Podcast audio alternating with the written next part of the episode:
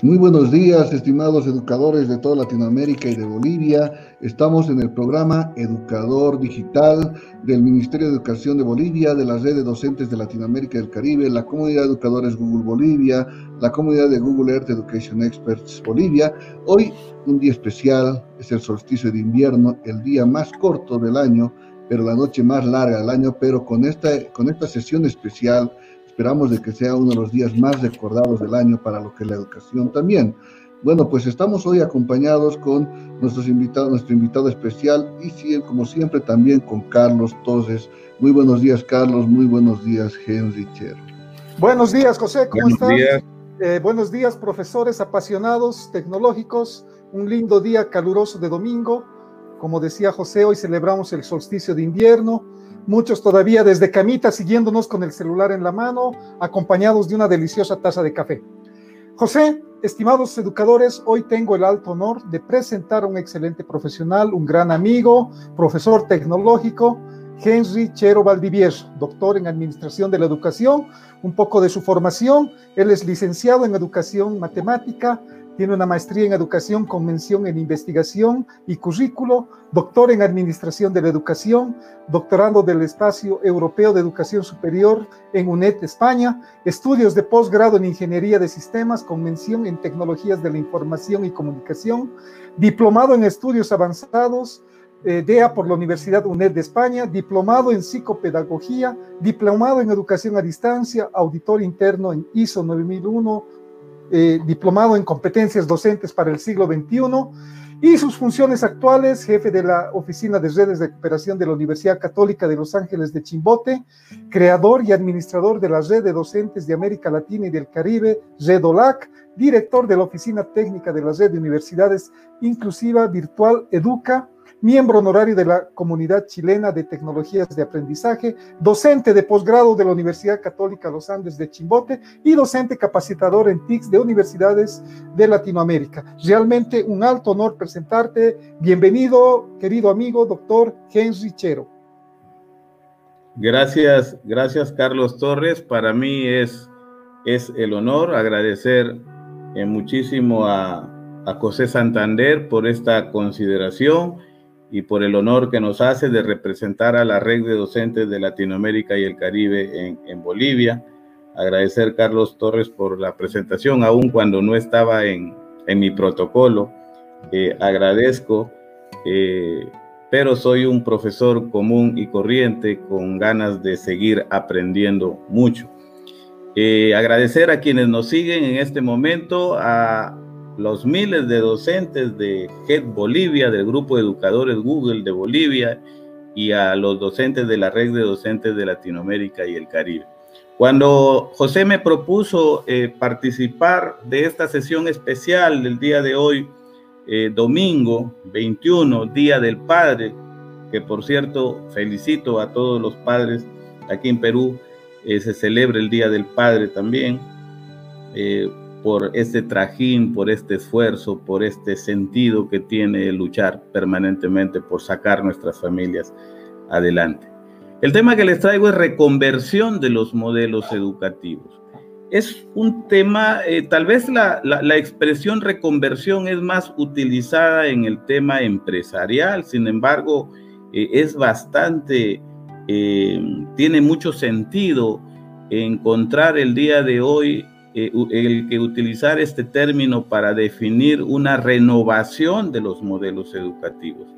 Eh, toda vez que el escenario que se nos presenta actualmente está demostrando que los modelos educativos tal como han venido funcionando no se adaptan para responder a situaciones de emergencia como las que nos presenta el contexto actual. Eh, tenemos, por ejemplo, eh, situaciones en las que los docentes se están haciendo muchas interrogantes respecto al sistema, eh, al modelo educativo.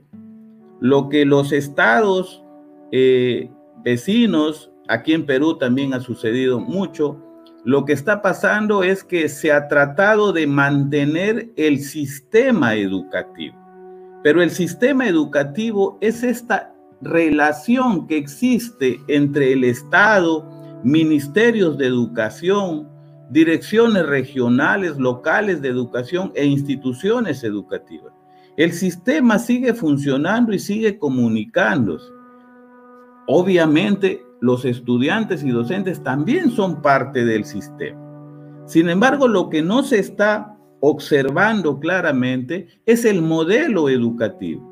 Sabemos que el sistema continúa, pero el modelo educativo no está funcionando como tal. Y tenemos, por ejemplo, situaciones que los docentes presentan muchas interrogantes respecto a lo que está pasando. Se ha implementado en algunos estados la educación por televisión, eh, se ha implementado las aulas virtuales, los campus virtuales, las salas de videoconferencia, pero estamos en un modelo educativo casi de emergencia y esto genera debilidades en el proceso de enseñanza-aprendizaje. No nos asegura que realmente las competencias o las capacidades que pretendemos lograr en todos los niveles educativos, incluido la educación universitaria, se estén logrando. Entonces tenemos docentes con muchas interrogantes. El docente siente que ningún medio de comunicación es realmente efectivo.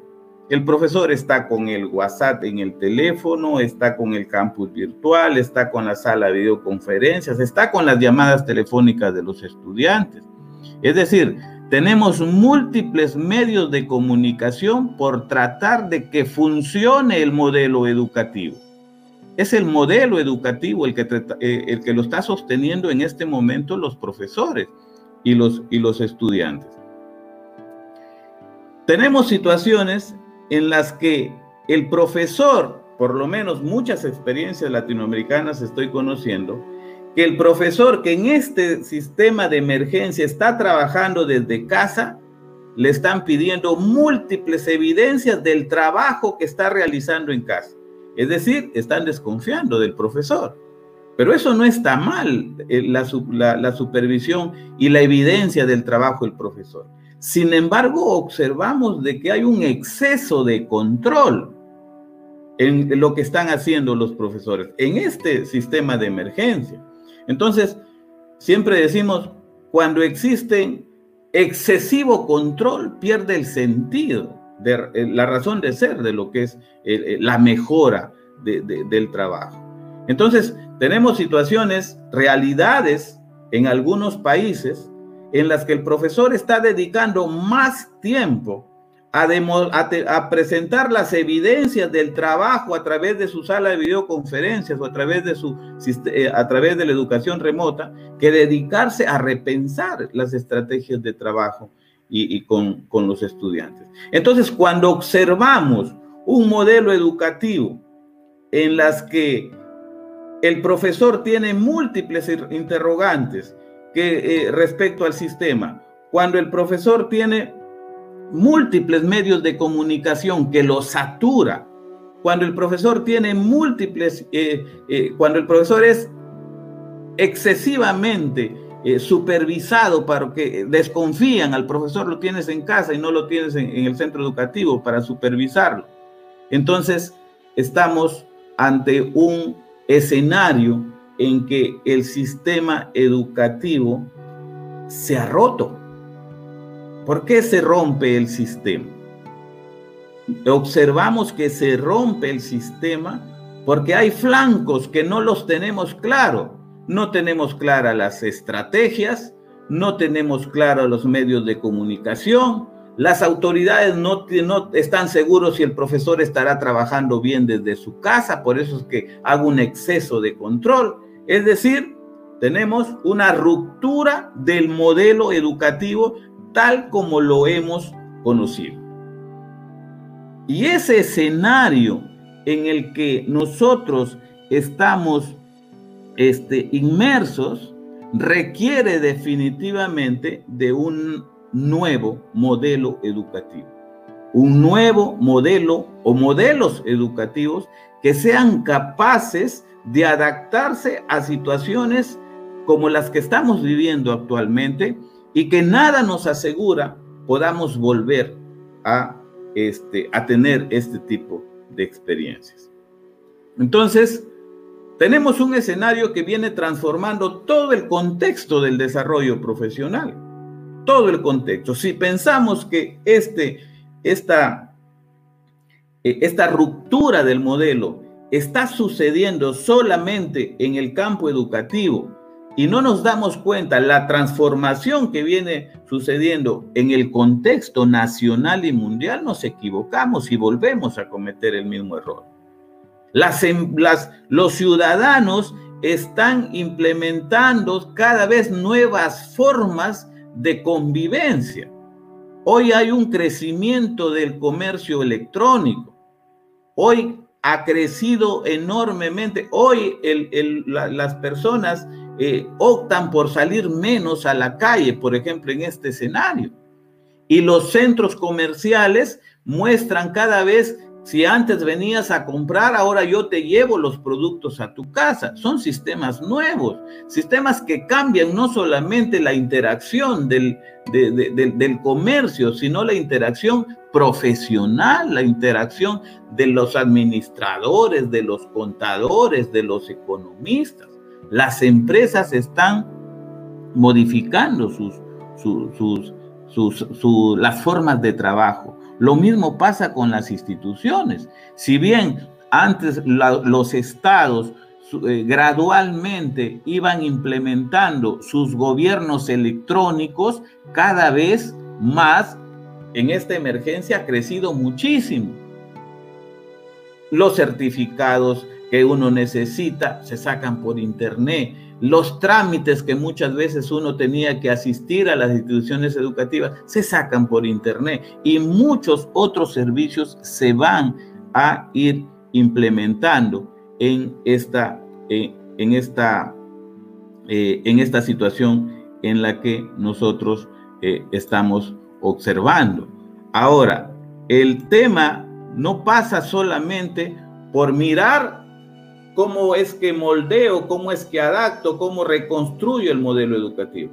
Tenemos que ver cómo está cambiando el campo laboral, hacia dónde van a ir nuestros estudiantes en el contexto de la universidad o en el contexto de la convivencia social para nuestros estudiantes de educación básica. El campo laboral se está transformando.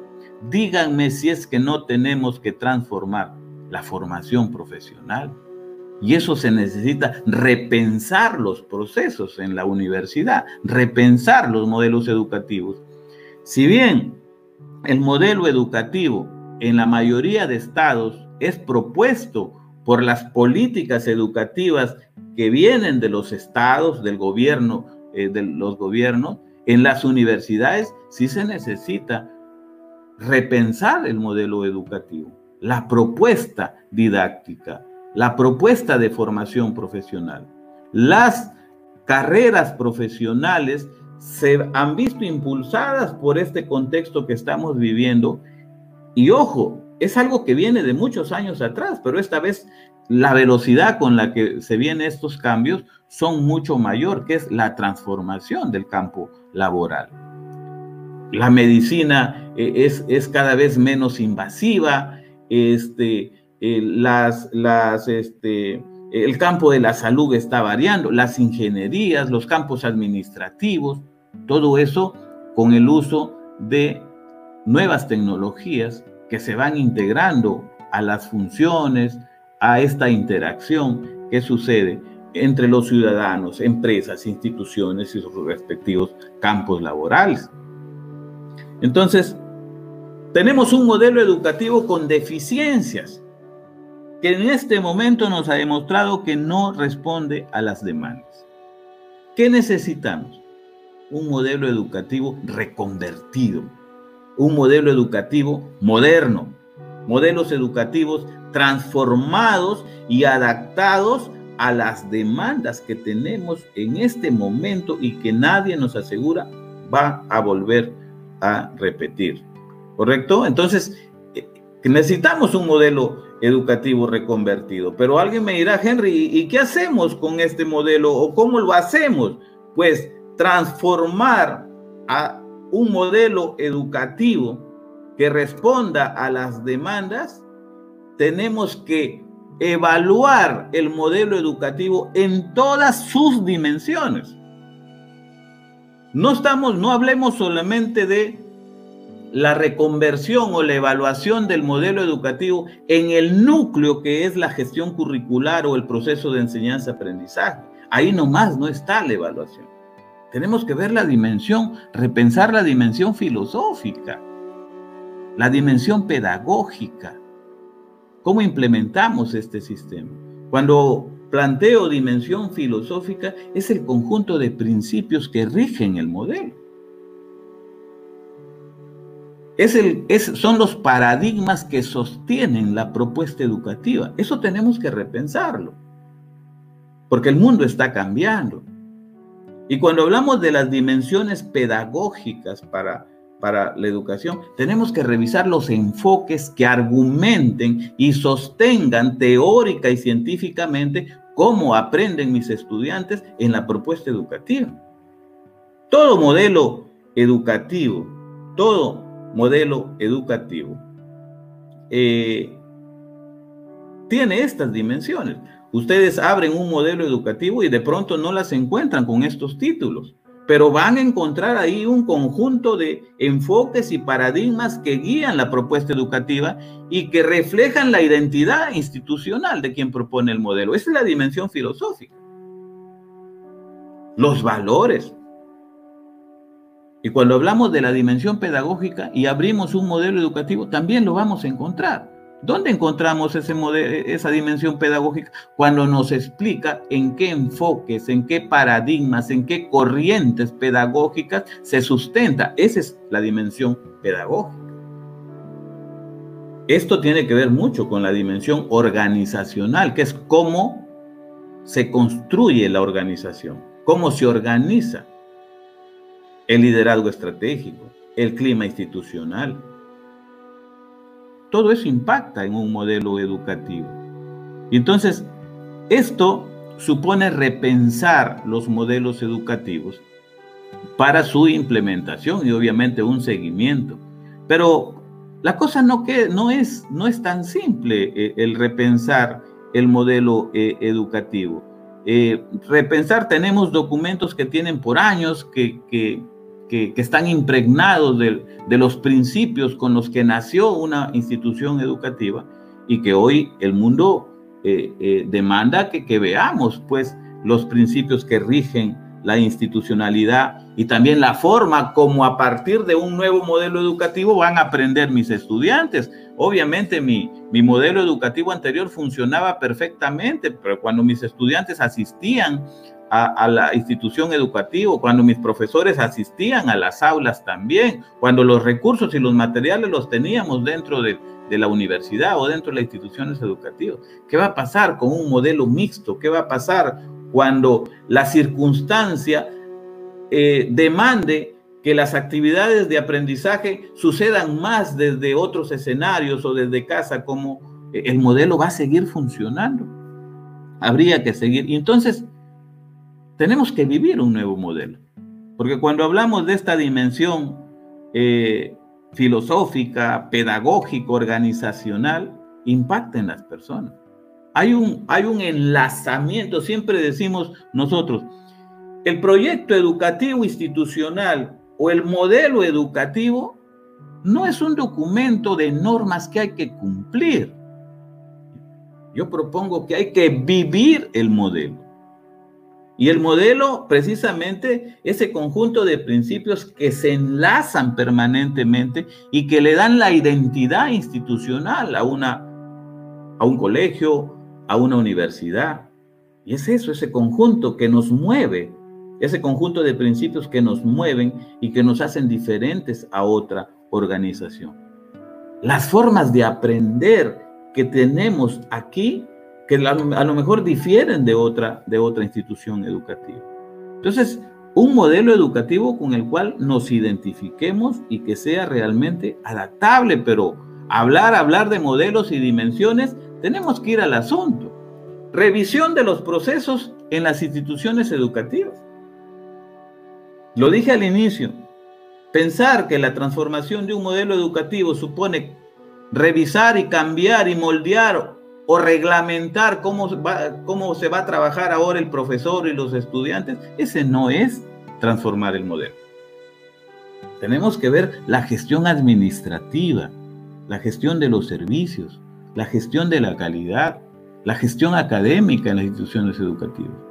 No nos olvidemos que ahora los estudiantes han elevado enormemente, cada vez más y sin necesidad de pandemia, la matrícula por Internet, la gestión de los calificativos por Internet, las notas por Internet, las comunicaciones.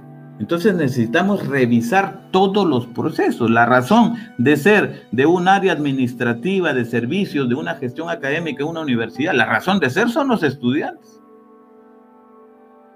Si no hay estudiantes, no hay estos tipos, no hay estos procesos. Entonces, repensar el modelo es revisar los procesos que suceden en todas las instituciones educativas. El campo administrativo, académico y de calidad. Entonces, ¿solamente los procesos a nivel institucional? No. Tenemos que reconvertir también los planes curriculares.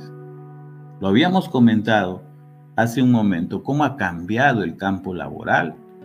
Y si está cambiando el campo laboral, no podemos seguir formando profesionales para cuando todavía no cambiaba el escenario mundial.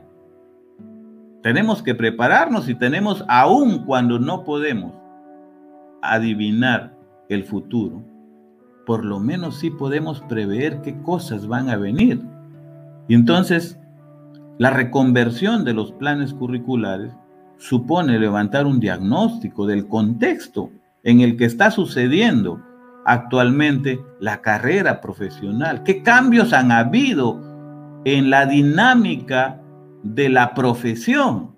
Díganme si hoy más que nunca, por ejemplo, los sistemas eh, de bioseguridad que se implantan en los hospitales no son más rígidos que antes ha cambiado. Dígame si no tiene que cambiar la formación del estudiante. Es importante que las carreras profesionales levanten un diagnóstico de los impactos que ha tenido estos cambios que estamos viviendo y ver qué cosas tenemos que renovar en el currículo. Y ese, y ese, ese, ese diagnóstico tiene que estar fundamentado, o sea, cuáles son los fundamentos el por qué se cambia, los fundamentos de la formación universitaria es un campo que consideran los planes curriculares. El por qué hago este cambio. Fundamento, argumento. Y obviamente los marcos doctrinarios. No puede haber una reconversión de los planes curriculares disociados de la propuesta, de la dimensión filosófica y pedagógica del modelo educativo. La reconversión de los planes curriculares sus marcos doctrinarios que sustentan la formación universitaria tiene que estar alineada a la propuesta, a lo que declara el modelo educativo. Para luego, obviamente, hacer una programación curricular o una técnica curricular que esté alineada a nuevos contextos. No, no puede suceder que tengamos un planeamiento curricular disociado del contexto de la realidad. Necesitamos que estos campos, como es el diagnóstico del contexto de la realidad, los fundamentos de la formación universitaria, sus marcos doctrinarios y la programación curricular estén enlazados. Estén enlazados. ¿Qué está pasando ahorita? Ahorita tenemos escenarios en los que la formación continúa, Vía sale videoconferencias, campus virtuales, LMS, todo. Pero ¿está respondiendo al contexto en el que estamos viviendo? Definitivamente no. Tenemos que alinear. Necesitamos planes curriculares adaptados a las demandas actuales. Y eso sí requiere los equipos de trabajo, los equipos de currículo, los encargados de procesos, los encargados de planeamiento estratégico. Tenemos que repensar la formación profesional, repensar el modelo educativo. Y entonces, solamente repensar, no tenemos que fundamentar los aprendizajes en los enfoques pedagógicos. Hoy tenemos que buscar los enfoques que sustenten, que argumenten. Recuerden que tenemos que revisar los fundamentos. Hoy tenemos que revisar el aprendizaje significativo de David Auswell, el aprendizaje complejo de Edgar Morin, el aprendizaje situado de Vygotsky, el aprendizaje ecléctico de Gagné, una serie de enfoques que me permitan argumentar teórica y científicamente por qué se aprende de esta manera en el modelo, en el modelo educativo que, proponemos.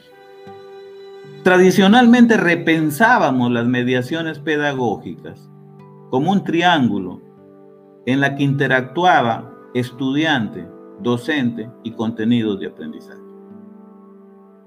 Hoy no podemos dejar los escenarios para el aprendizaje. La mediación pedagógica es esa interacción que sigue sucediendo entre estudiante, contenido de aprendizaje y docente pero influye mucho el escenario. El escenario no es solamente el aula de clases, también es una sala de videoconferencia, también es un campus virtual, también es una empresa, también es una biblioteca de estante abierto.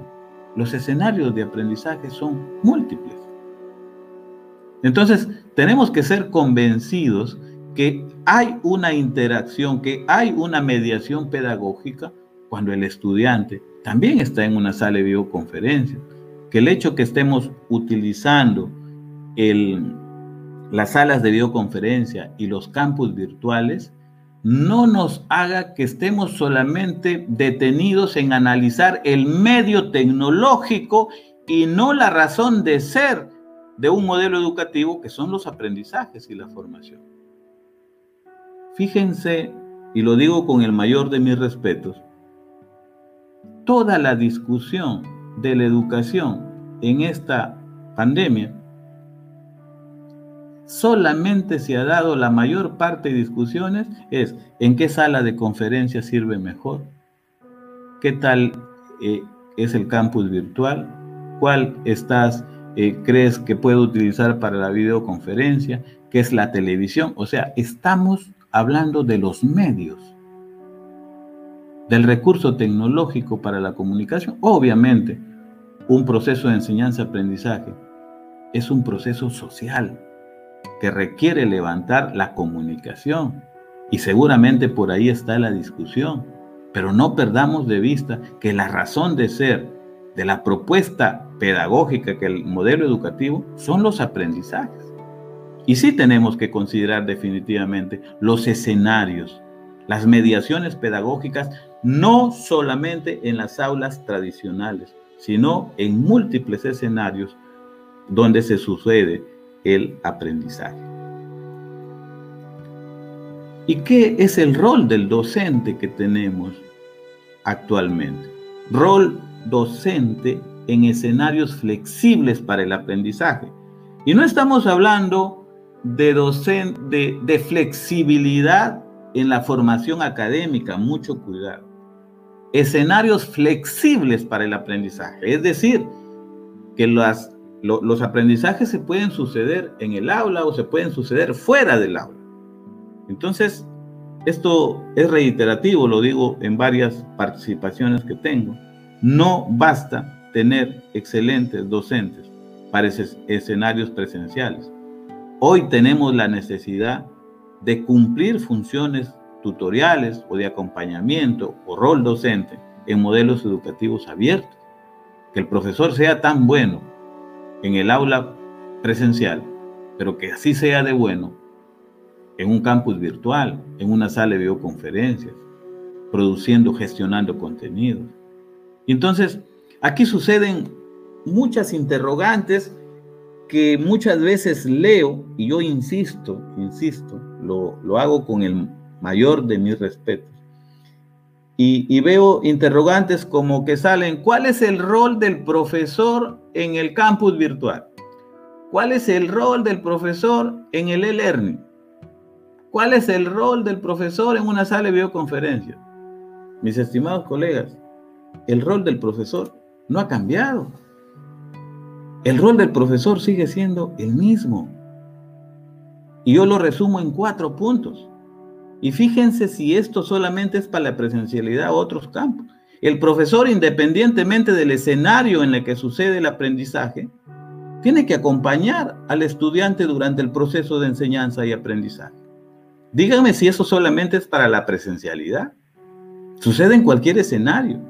El profesor es un acompañante, acompaña al estudiante durante todo el proceso de enseñanza y aprendizaje. ¿Cuál es el rol 2? Interactuar con los estudiantes con sentido didáctico.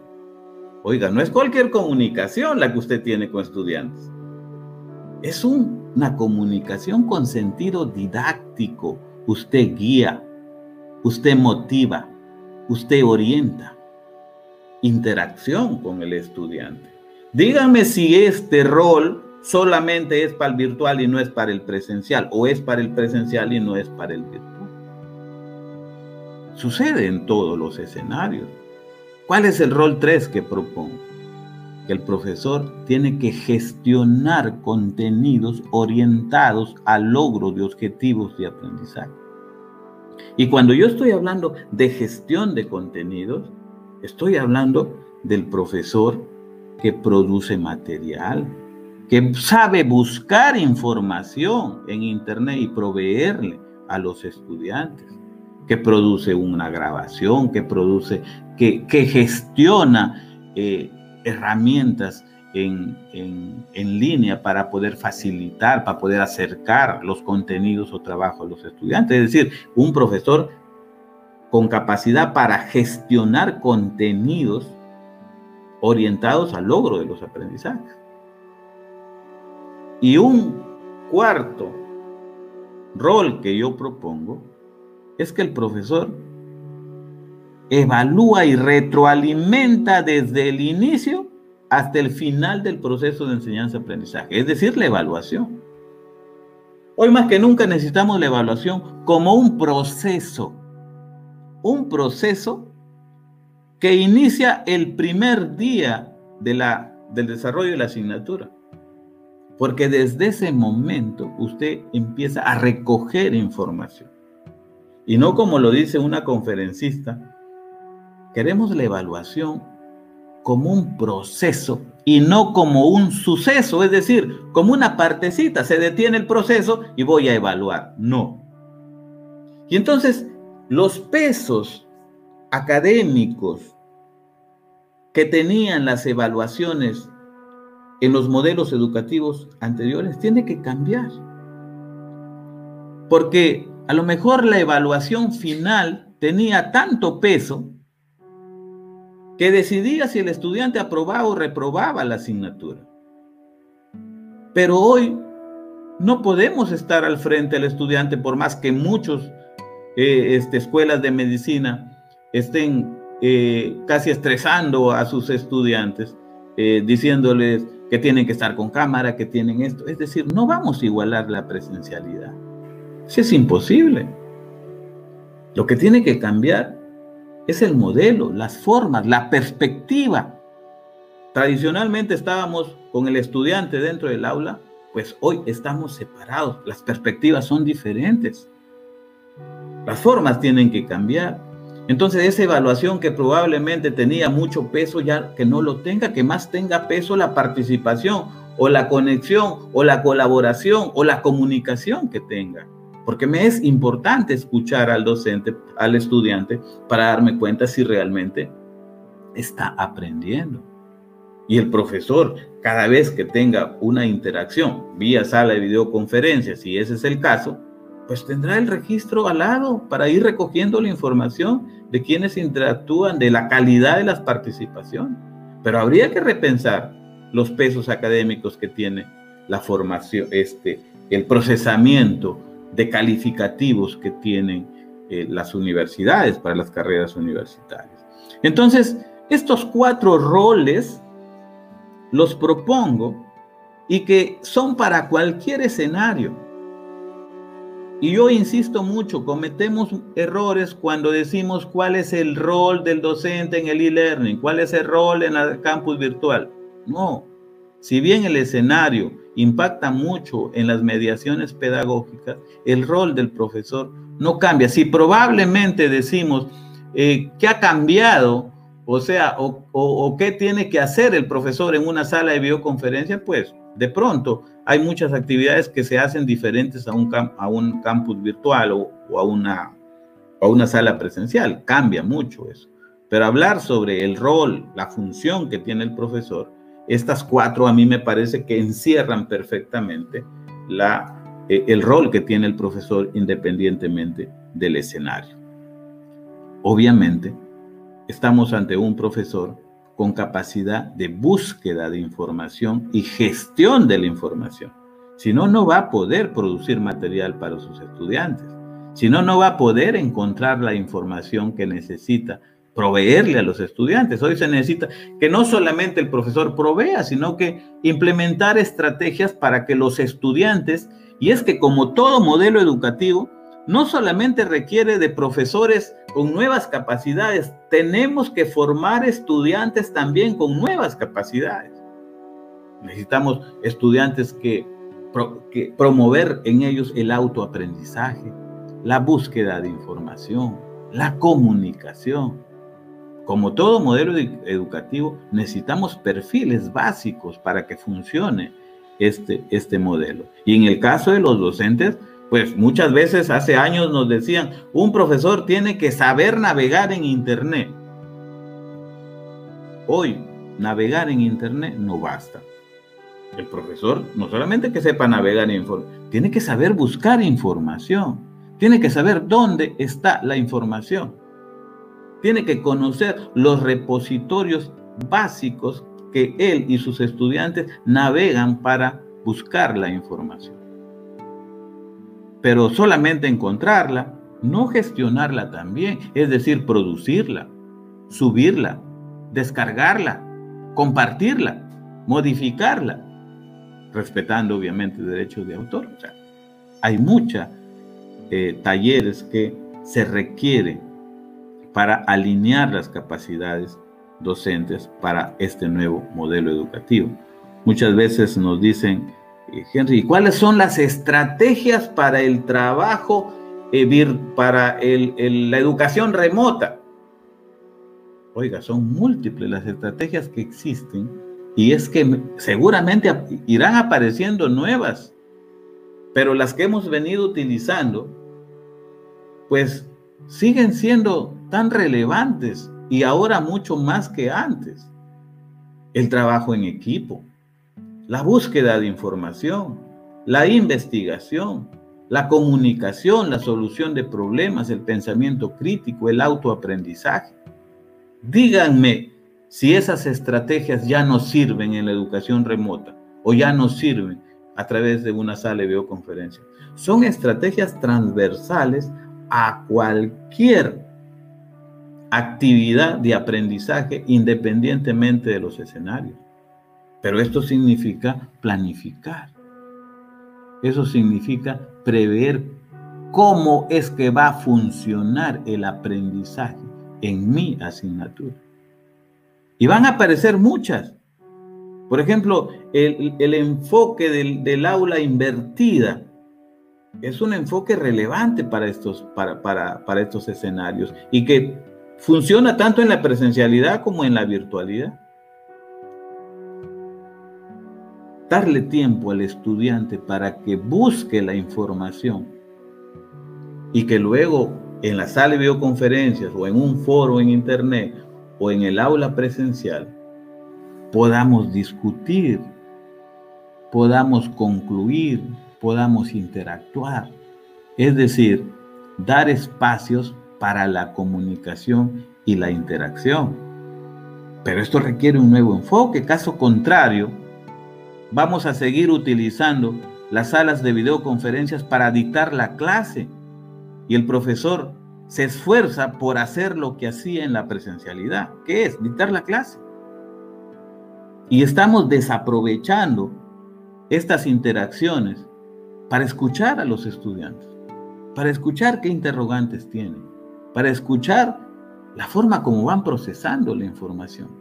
Y eso a mí me da muchísima información. Hasta de la forma como se expresan los estudiantes, yo voy tomando nota si realmente se va perfilando el profesional que yo quiero que sea o el profesional que ellos desean ser. Entonces hay mucho por trabajar. Como les decía, repensar el modelo educativo no es cambiar el escenario para el aprendizaje, sino es mirar los procesos de la universidad, repensar la gestión del currículo, repensar las estrategias de aprendizaje y repensar los roles docentes. Es decir, necesitamos modelos educativos flexibles en la medida de seguir ofreciendo educación con calidad, independientemente de los escenarios de aprendizaje. Eso es un reto. Es imposible decir que tenemos un modelo educativo que pueda incluir tecnología para todos los estudiantes. Los países latinoamericanos tienen una heterogeneidad de realidades educativas a todos no, los, no, no tienen el acceso a tecnología y mucho menos a Internet. ¿Qué hacer? Necesitamos que este modelo educativo o modelos educativos, porque muchos podríamos hablar no de un modelo, sino diversos modelos educativos, sean adaptativos. Que estos modelos, si yo tengo tecnología, me adapto para aprovechar el, el modelo, se adapta para aprovechar el recurso tecnológico. Pero ¿qué pasa cuando yo tengo un escenario donde no tengo tecnología? Entonces tenemos que buscar estrategias para lograr, lograr los mismos objetivos de aprendizaje, tal vez adaptando el modelo para aprovechar otros escenarios y no necesariamente la tecnología, aun cuando sea una herramienta de eh, enorme necesidad en estos tiempos. Seguramente que el cambio o la, eh, de los modelos educativos no solamente son actividades que van a partir de las universidades, sino que tienen que ser acompañadas de políticas públicas en educación que en este momento seguramente están pensando en la implementación de tecnologías, en la implementación de Internet, el acceso a laboratorios que permita que el aprovechamiento de estos nuevos modelos educativos. Es una necesidad que esto vaya acompañado de políticas públicas. Entonces, necesitamos pasar de un modelo educativo lineal a uno más adaptativo al aprendizaje y contexto de los estudiantes. ¿Qué características observo y, probablemente arbitrario, lo digo con mucho, con mucho respeto, pues estas son, son ideas mías, no, las he leído, eh, si no las referenciara. Tenemos un modelo dependiente de la presencialidad como única forma de formación. ¿Qué necesitamos? Un modelo flexible, flexible en los escenarios para el aprendizaje, sin sacrificar la exigencia académica. Mucho cuidado. No necesitamos un modelo fácil, en la exigencia académica. Que los modelos educativos sean tan exigentes como demanda la formación. Pero necesitamos modelos flexibles en los escenarios para el aprendizaje. A lo mejor tenemos que mirar ese plan de estudios y ver que los estudiantes que hacían la práctica pasado la mitad del ciclo, de repente puedan visitar los campos de práctica desde los primeros ciclos. Los estudiantes en medicina en Cuba desde los primeros ciclos visitan centros médicos, por lo menos para encuestar, para visitar. Entonces tenemos que repensar la formación profesional. Tenemos un modelo sin integración curricular de las tecnologías. Todavía a estos tiempos hablamos de TICS como una herramienta luminosa. Pero como lo decía el gran maestro Manuel Aria, los aprendizajes van a ser exitosos cuando dejemos de hablar de tecnologías y hablemos de objetivos de aprendizaje. La integración curricular de las tecnologías es integrar las tecnologías, aprovechar las tecnologías para mejorar los aprendizajes. Pero hemos tenido modelos que si bien hay universidades que han venido trabajando excelente, no todas lo han estado haciendo. Entonces, lo mismo pasa en las instituciones de, educación básica. Generalmente, el proceso de enseñanza-aprendizaje era dependiente de lo que exponía el profesor o del material que podía proveer los ministerios. Pero hay infinita información en otros escenarios basados en tecnología. Entonces, en general tenemos un modelo sin integración de tecnologías al currículo. ¿Qué necesitamos? Un modelo con integración curricular de tecnologías, con el aprovechamiento. Pero que hay escenarios donde no tenemos el acceso a tecnología, pues ahí necesitamos un modelo adaptativo. Adaptativo que permita seguir formando con calidad.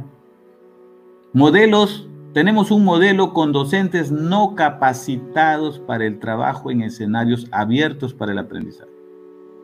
Soy atrevido al decir esto porque conozco muchísimos docentes que son muy capacitados para este trabajo, pero no está como una política educativa, eh, por lo menos en educación básica o a nivel de las universidades poco a poco se va integrando la certificación de tecnologías, que habría que ver qué es lo mínimo que tendrían que saber los docentes para seguir siendo docentes en estos nuevos escenarios. Pues necesitamos un nuevo modelo con docentes capacitados para el trabajo en escenarios abiertos para el aprendizaje. Tenemos actualmente un modelo de evaluación dependiente de los exámenes presenciales, Necesitamos un modelo de evaluación sustentado en el recojo de información durante todo el proceso de enseñanza y aprendizaje, independientemente de los escenarios. Y esto no es nuevo, mis estimados colegas. Si ustedes buscan las definiciones de connotados escritores, van a encontrar que la evaluación siempre ha sido un proceso continuo de recojo de información para tomar decisiones, de cambiar el sentido del proceso o de fortalecer los procesos de enseñanza-aprendizaje, es decir, para tomar decisiones. Tenemos un modelo con estudiantes dependientes del docente para la adquisición de contenidos. Necesitamos un nuevo modelo con estudiantes autónomos en la gestión de contenidos para el aprendizaje. Tenemos un modelo de aprendizaje lineal. Necesitamos un modelo con aprendizaje adaptativo para los diversos escenarios y para los diversos escenarios, para los diversos estudiantes que tenemos, que por cierto, son diversos.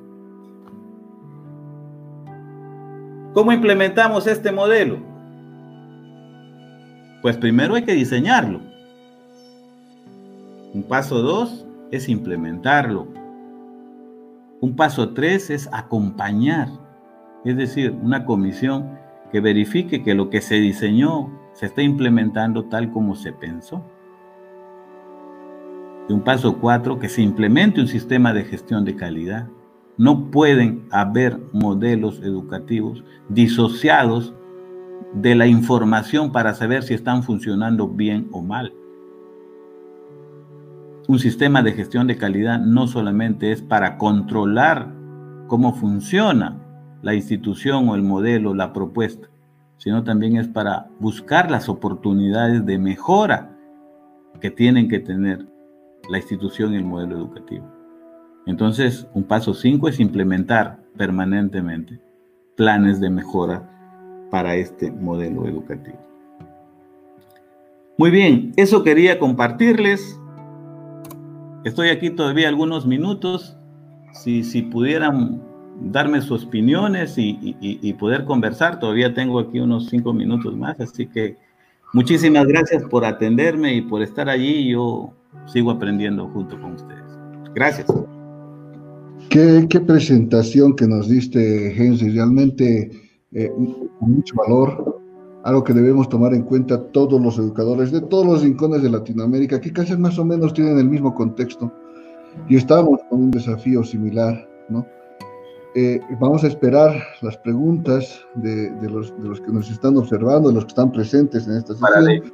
Nuevamente, eh, darles un saludo a todos eh, los que están en este momento. Estamos esperando sus preguntas para que Henry nos pueda también seguir iluminando en base a lo que es el modelo que ha presentado Importante todos los elementos que ha puesto, obviamente un modelo basado en lo que es la flexibilidad, una metodología ágil, en unos contextos caóticos es lo esencial. Y, yo siempre eh, poniendo al educador por delante, muchas veces, en el sentido de que en el modelo que yo había presentado también el año pasado ponía de que entre las habilidades más necesarias que el educador debería adquirir para que la educación en realidad pueda levantarse, elevarse, es la del liderazgo transformacional. Y ese es un elemento importante que debe el educador en cuenta. El liderazgo transformacional en cada uno de ustedes, en cada uno de nosotros, es importante para poder desarrollar todos estos elementos que Henry nos ha mencionado también. Bueno, mientras esperamos algunas preguntas, Carlos, tal vez tienes algunas consideraciones. Sí, José, eh, hay una pregunta que lanza los profesores educadores directamente para Henry. Nos indica, el tema económico afecta mucho al educador. ¿Deberíamos tener algún beneficio, tanto profesores y estudiantes, eh, en este tema de la educación? ¿Cómo ve usted este tema en Latinoamérica? Bien, eh, tiene que ver mucho con lo, con lo que hemos planteado, ¿no? Eh, hoy, si le damos una visión empresarial, y yo le he comentado en algunos foros, que quienes eh, dueños de universidades o promotores de instituciones educativas o políticos con desconocimiento de cómo funciona la educación mencionan que, la educación en diversificación de escenarios es una educación barata y no lo es. Eh, sin embargo, de la parte nuestra, de quienes estamos dentro de las universidades, tenemos que demostrar con un modelo sólido que o sigue siendo el costo el mismo o es menor o es mayor, pero eso lo hacemos sustentando en modelos educativos. Hoy es muy temprano decir la educación eh, eh, cuesta más porque el docente trabaja más. Claro, estamos ante un escenario en el que el profesor está trabajando mal porque el modelo no está funcionando. Entonces está cargado el profesor. Está trabajando más y no se están logrando objetivos de aprendizaje. Entonces, cualquier beneficio económico, obviamente se necesita inversión muchísima ahora en educación. Pero a mí me parece que es precipitado decir que la educación virtual o la educación en diversos escenarios es una educación mucho más barata. A mí me parece que hoy más que nunca se necesitan docentes especializados, docentes capacitados y, docentes eh, que permitan responder a estos modelos modernos para el aprendizaje. Y que, por cierto, este, no todos los docentes eh, eh, es, eh, les resulta fácil poder capacitarse y estar al nivel que demanda la realidad educativa actualmente. Muchas gracias, eh, doctor. José. Sí, tenemos otras preguntas también, por ejemplo, una muy recurrente, la que la ponemos ahí de Marta Almendras Siles, que dice, ¿cómo hacer con los estudiantes que, sin, eh, bueno, que, no, que no cuentan en estos, bueno, dice que diferentes que no tienen medios pero quieren estudiar y no tienen los medios y el sustento. obviamente hay contextos que sabemos, que conocemos, que tal vez no tienen el Internet, como ya había mencionado también en un momento Henry, que también hay otros casos que no, las, las familias no cuentan con los recursos necesarios para apoyarles a tener las herramientas para poder seguir una educación eh, virtual como la que se está ya generando en estos tiempos. Eh, ¿Cómo hacer con los estudiantes que sin de contextos diferentes no tienen medios para querer estudiar y no tienen medios de sustento y en este tiempo? Bien, Sin duda es una pregunta que, implica varios enfoques, pero eh, aquí la respuesta de un sistema educativo es la contextualización. No nos olvidemos que en la educación básica, que es el escenario de esta pregunta, eh, los, los, estados proponen los diseños curriculares, pero esos diseños curriculares no son taxativos, es decir, no son camisas de fuerza que se puedan, que se puedan a, este, eh, que no se puedan modificar, o sea, requieren de procesos de adaptación, contextualización, adecuación, y eso supone que los organismos descentralizados de los ministerios de educación o, secretaría de educación, como se le llama en, México,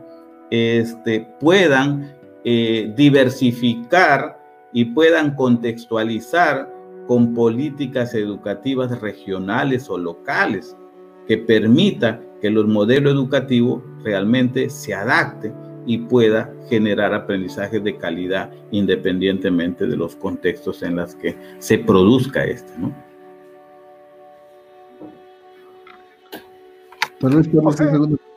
Tengo una pregunta más de Miguel Ángel Mendoza. Eh, nos dice, ¿qué debería hacer el gobierno para que llegue el Internet a todos los profesores y estudiantes? En otros países, pregunta, ¿es gratuito para los profesores? Desconozco si, si tiene gratuita. Eh, en realidad, em, son políticas que, no, no tengo la información eh, actualizada.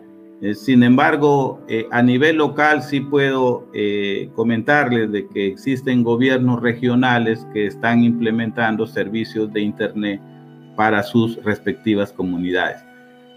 Dios permita que esto se generalice. Sin embargo, tenemos, también tenemos universidades, caso Universidad Católica Los Ángeles de Chimbote, que es la universidad donde, donde, donde trabajo, este, le está dando servicio de Internet para los estudiantes más necesitados. Entonces, se hace una encuesta, se hace una evaluación social de qué estudiantes necesitan y se les está dando equipos para que accedan a Internet. Eso lo está haciendo la Universidad Católica Los Ángeles de Chimbote aquí en Perú. Entonces, que por cierto es una universidad con muchísima experiencia en escenarios para el trabajo en aulas virtuales, en salas de videoconferencia, en, en, este, en campus, en campus, este, en campus, en, en modalidades mixtas de trabajo. Pero por, por lo menos, pero todavía son situaciones un poco aisladas, ¿no? A mí me parece que difícilmente un, un Estado va a proveer Internet gratis para todos. A mí me parece que en todo caso sí van a haber programas que se van a, a ir dando en, en, en, comunidades que lo requieren. ¿no? Muchas gracias, eh, Henry. Bueno, pues en realidad también habría que ver, yo pienso que el hecho de que, como tú mencionaste, los roles del, educador, ¿no? Independientemente de las herramientas que puedan existir ahora y que muchos están eh, afanados de poder adquirir las habilidades para manejar esas herramientas, los roles ya estaban dados y están dados para todo el educador, ¿no? Eh, y eso pienso que es importante para la reflexión de cada educador, ya que eh, no importa el contexto en el que se encuentre, si cuenta o no cuenta con internet, si en la ciudad está tal vez con estudiantes que tienen wifi, en otros lugares que tienen datos y obviamente eso hace que no puedan estar mucho tiempo conectados, o en otros lugares donde realmente no haya conexión. Pienso que tú lo has eh, planteado muy claramente en esos roles, que son los roles que cada docente debe perseguir de cumplir. Eh, quisiera que en ese, en ese, contexto también nos hablaste de, del hecho de que la capacidad de los educadores de poder eh, poner en práctica todos esos roles en espacios abiertos. Eh, ¿Cuáles serían, eh, como por ejemplo, los ejemplos en la, en la forma de cómo ellos podrían afrontar esos espacios abiertos? Bien, muchas veces nos quedamos cuando necesitamos eh, capacitarnos, muchas veces nos quedamos a medio camino y, y solamente quedarnos en el recurso, hablar del recurso tecnológico ahí nos quedamos solamente en el medio y no pensamos en los aprendizajes. Eh, hoy la misma necesidad, yo desarrollo muchísimos talleres de eh, capacitación en herramientas didácticas para la docencia, de los desarrollo en, no solamente aquí en Perú, sino en varios países, y, y siempre hay un perfil, ¿no? El perfil del profesor que aprende es el que siente la necesidad de utilizar. En la medida que, que tengan la, la necesidad de comunicación, la necesidad de gestionar WhatsApp, la necesidad... ¿Cuántas personas han aprendido a utilizar WhatsApp en esta pandemia? Y, ser, y, ahora son especialistas eh, utilizando esta herramienta. Y tendrían que proponer por lo menos experiencias de aprendizaje eh, este, eh, sustentadas en la comunicación vía WhatsApp. O sea, ahí hay mucha investigación que se puede, que se puede promover. Entonces, ¿cuál es la propuesta? La propuesta es lo que siempre he dicho, el profesor ser un investigador permanente de su práctica pedagógica. Tal vez la experiencia que nos ha sucedido y como estamos desarrollando la docencia, garantiza que va a ser mejor la próxima experiencia de aprendizaje. Y yo acabo de terminar unos cursos con un semestre en una universidad, eh, en la Universidad Católica Los Ángeles de Chimbote, y yo no tengo duda que el próximo semestre, si me dan la oportunidad, voy a ser mejor docente de lo que he sido en este semestre, porque yo he aprendido de la experiencia.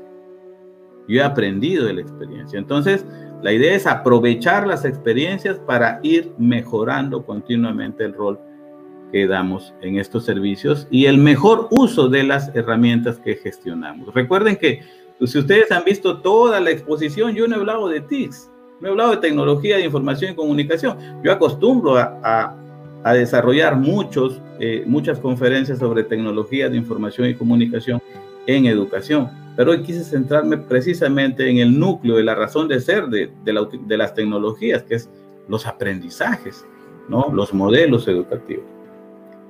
Bien, José. Muchas gracias, realmente importante todo lo que nos has mencionado y justamente no lo, no lo, has, no lo has alineado a algo que justamente están muchos eh, en este momento eh, en, su mente, ¿no? Tecnología, herramientas, la virtualidad, no, lo has alineado a algún contexto que se debe ir generando en, en base al contexto, a las necesidades que van saltando justamente en base a todo lo que nos está pasando. Es importante para los profesores, incluso para nosotros mismos, cuando vamos a crear un modelo, a veces eh, separarnos de estigmas políticos, de taras mentales en que en nuestro país es así, que en nuestro país puede no funcionar o que nosotros somos así. Eh, yo pienso que es importante siempre ser proactivo, propositivo, eh, para poder eh, realmente generar cambios. Muchas gracias, Henry, por todo lo que nos has mostrado. Realmente los, los que han estado participando están muy contentos y así lo están expresando justamente los profesores tanto de del área rural, del área urbana, de inicial, de universidades, de Bolivia, de Latinoamérica, educadores. Te agradecemos, Henry, el darnos este tiempo. Muchas gracias. Tal vez, Carlos, también algunas consideraciones. Sí, José, eh, por favor, eh, José, Henry, eh, queridos profesores, educadores, quiero romper un poquito el protocolo. Quiero pedirles, por favor, a todos, brindar unos segundos de silencio por todos aquellos profesores y educadores de Bolivia y el mundo entero que lastimosamente por enfermedad, esta pandemia que nos está persiguiendo, los hemos perdido. Que nuestro Padre Celestial los tenga a todos ellos en su gloria. Y te pido, José, Henry, profesores, agachemos la cabeza por unos 10 segundos por esos profesores que hemos perdido.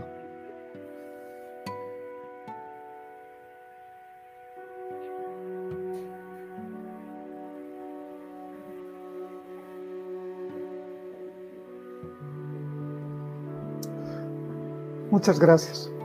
Una reconversión del modelo educativo no depende solo de un ministerio, no depende de una comunidad JEC o de los miles de profesores que diariamente se capacitan, se esfuerzan en realizar sus clases digitales. Creo que esta reconversión depende de todos, pero todos, todos tenemos que ser parte de este cambio educativo. Desde, ya les decía, desde la caserita que nos vende en la esquina, pasando por universitarios, educadores, comunidades, empresas de servicio, ya sea de luz, de agua, de teléfono, de internet, todos los bancos, el ministerio, todo el servicio público y privado, todos, todos tenemos que trabajar en esta transformación por nuestros hijos, por nuestros profesores, por nuestro país y principalmente por nosotros mismos. Somos agentes de cambio, somos adaptables, somos educadores y sé que los, lo, lo vamos a lograr.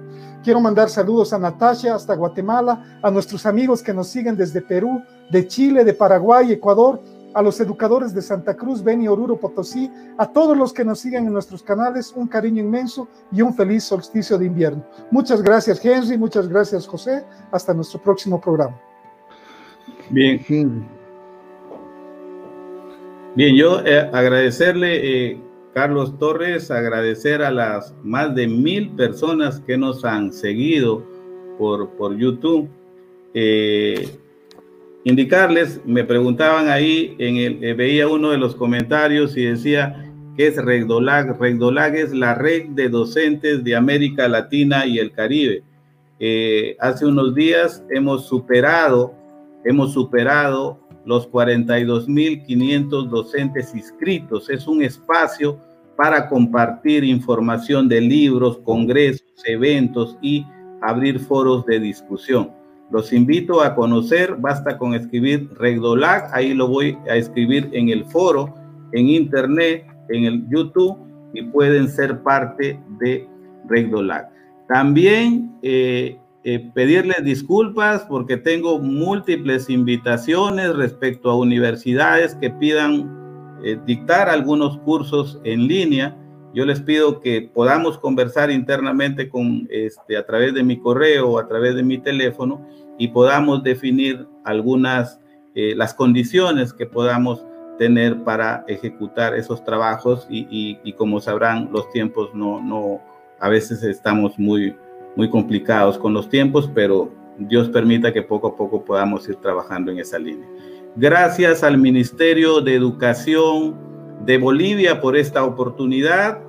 A, gracias al grupo de educadores Google que dirige José Santander gracias al excelente trabajo de Carlos Torres, gracias a los más de 1.100 docentes de la red de docentes Latinoamérica y el Caribe que nos han seguido en esta transmisión. Y termino dándole un fraternal abrazo virtual a todos los padres, que el día de hoy en Perú se celebra el Día del Padre, y asegurarles que yo soy un profesor común y corriente que sigue aprendiendo mucho de ustedes.